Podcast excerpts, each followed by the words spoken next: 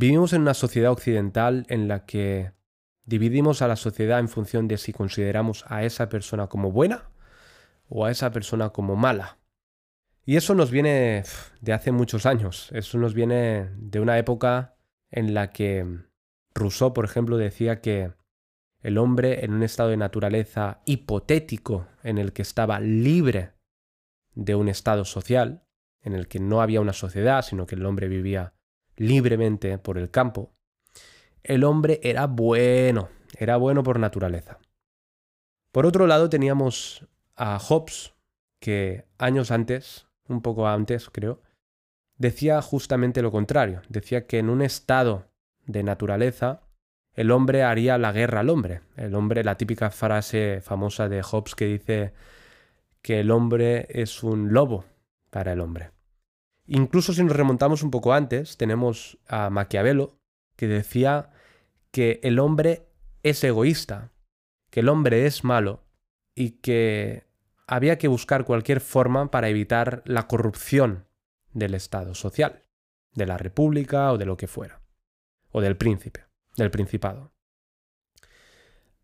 Los tres, eh, al final, de alguna forma acaban juzgando al prójimo. Unos, desde su perspectiva, por ejemplo, la de Hobbes, venía muy vinculada al miedo. Él decía incluso que el miedo iba junto a él, ¿no?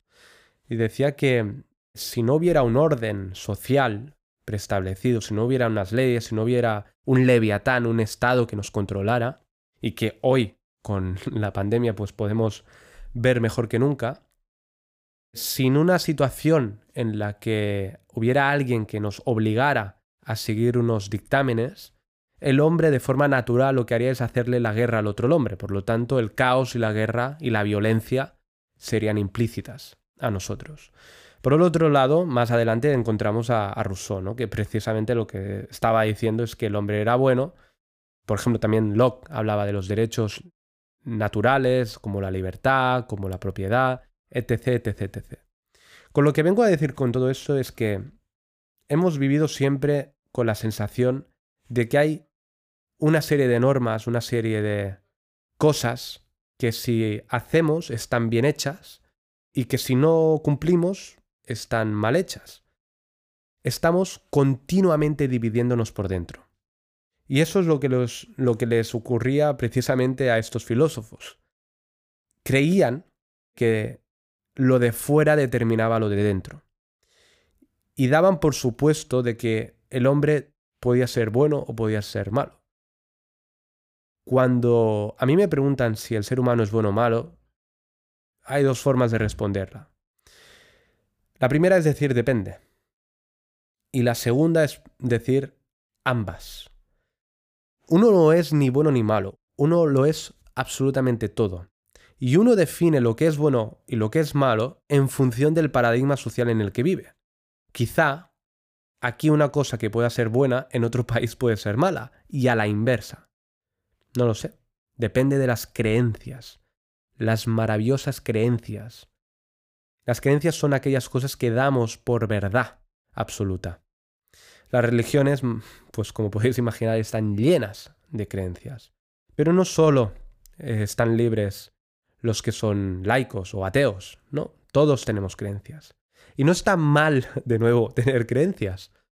Es simplemente observar esas creencias y darte cuenta si esas creencias te dan energía o te la quitan. ¿Te empoderan o te minimizan? ¿Te unen al prójimo o te alejan del prójimo. Decir que una cosa es buena o mala es tan subjetivo. Mira, por ejemplo, el otro día estaba con, con mi sobrino y con toda mi familia y de repente mi sobrino fue, que tiene nada, tiene cuatro añitos, fue a, fue a por, eh, por el coche que le habían regalado eh, durante el tío. Aquí no sé si sabéis fuera de Cataluña lo que es el tío. El tío es una...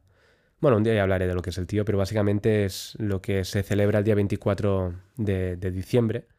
Y básicamente, pues el tío es un tronco de madera que te caga regalos, básicamente. Y le cagó le cagó un coche de teledirigido, vaya. Y lo tenía su prima. Y su prima, que también tiene cuatro añitos, se quedó llorando y mi sobrino se quedó de nuevo con su coche. Le agarró de las manos el coche y se fue. Ante eso, yo tomé conciencia de lo que había a su alrededor. Y la mayoría de los adultos que habían a su alrededor dijeron eso. Qué egoísta. Estaban juzgando a un niño de cuatro años por egoísta. Por egoísta. Un niño de cuatro años. Por egoísta. Y aún no era suficiente eso que me acuerdo del cinismo de uno de los adultos que dijo, si es que el ser humano hay que verlo. En el fondo podemos hacer o deshacer, pero el ser humano es egoísta. Y toda la familia a su alrededor afirmando, claro, claro, es que el ser humano es egoísta. No hay nada que hacer. El hombre y, la mujer en este caso son malos. Yo como buen eneatipo 1, ante esta afirmación, ante esta creencia, pues no pude más que contraponerlo. y añadí, y somos todo lo contrario. Si somos egoístas, somos altruistas. Si somos rápidos, somos lentos. Si somos luz, somos sombra. Da igual. La cuestión es que siempre somos las dos polaridades.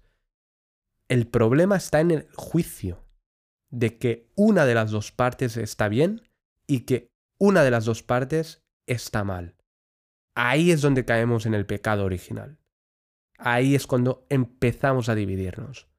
Y ahí es donde florece la culpa esta maravillosa energía que llevamos todos en más o menos medida y que nos proviene y que nos, que nos sigue desde la época judeocristiana, desde los inicios del judeocristianismo, en los que creemos que necesitamos la culpa para ser aceptados en un grupo social.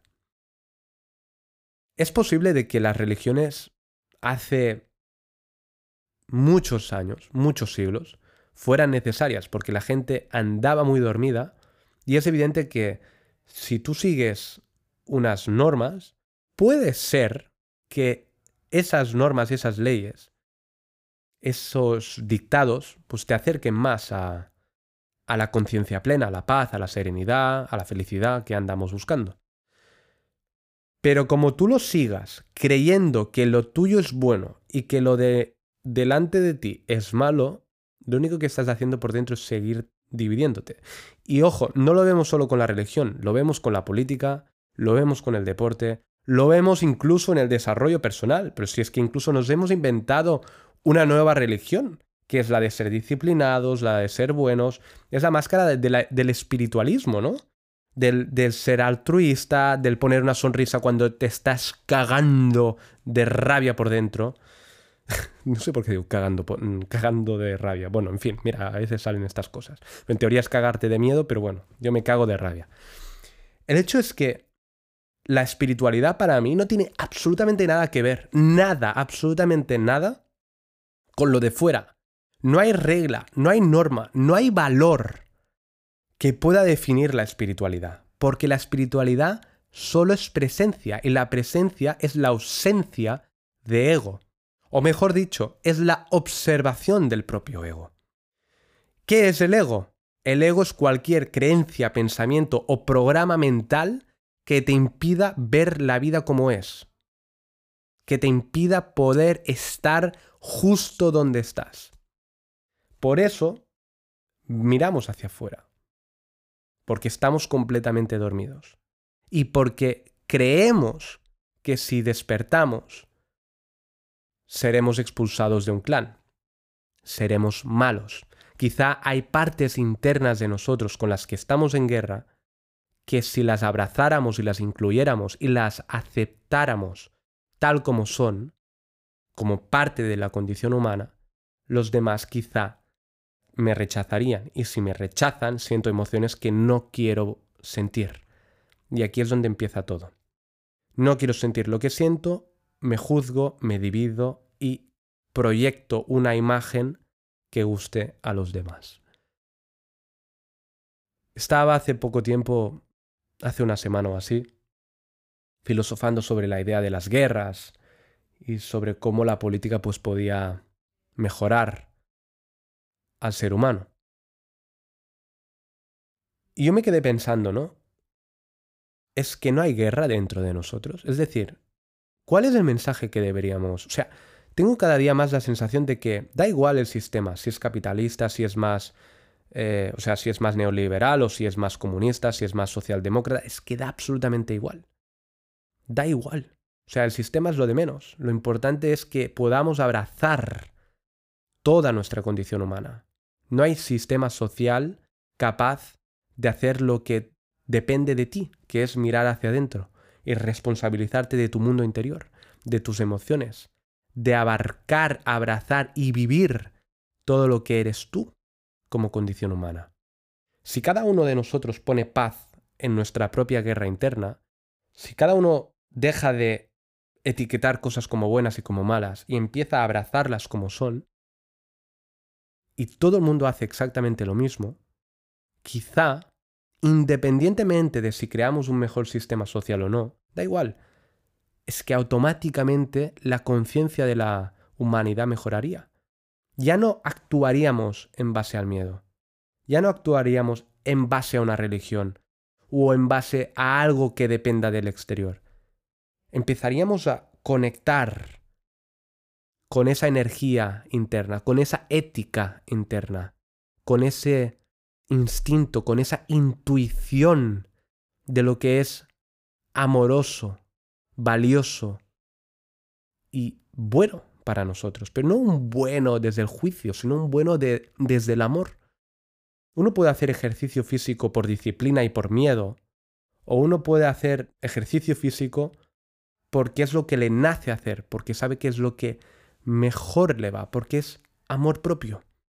Uno puede salir a la palestra a hablar y puede comunicar un mensaje desde el miedo, o puede soltar el apego a cómo quiere que las cosas sean y darse cuenta y tomar conciencia de que lo único que le separa de los demás es su propio rechazo a sí mismo. Así que la próxima vez que te digan que una persona es buena o mala, te diría que que sonrías. Porque quizá lo bueno y lo malo está todo dentro de ti incluyendo el juicio hacia ti mismo. En fin, poner paz ahí donde hay guerra, poner luz ahí donde hay oscuridad. O dicho de otra forma, déjate en paz.